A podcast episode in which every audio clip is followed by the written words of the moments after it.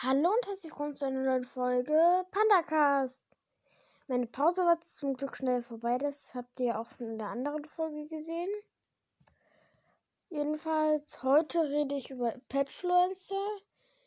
Die sind so ähnlich wie Influencer. Kurze Erklärung, Influencer sind Leute, die TikTok und anderen Social Medien und ähm, ich meine,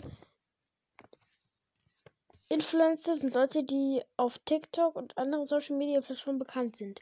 Petfluencer sind Leute, die ein Tier als Haustier haben und das auch zeigen. Keine Sorge, meistens geht es den Tieren gut. Vielleicht habt ihr selber schon mal einen gesehen. Also ich finde Petfluencer gut. Vielleicht werdet ihr selber mal einer. Wer weiß. Am besten sind exotische, niedliche oder besondere Tiere. Ich werde mir noch was Cooles überlegen, was ich machen kann. Zum Beispiel Vlogs oder so. Und tschüssi, Panda-Fans und schickt mir Sprachnachrichten.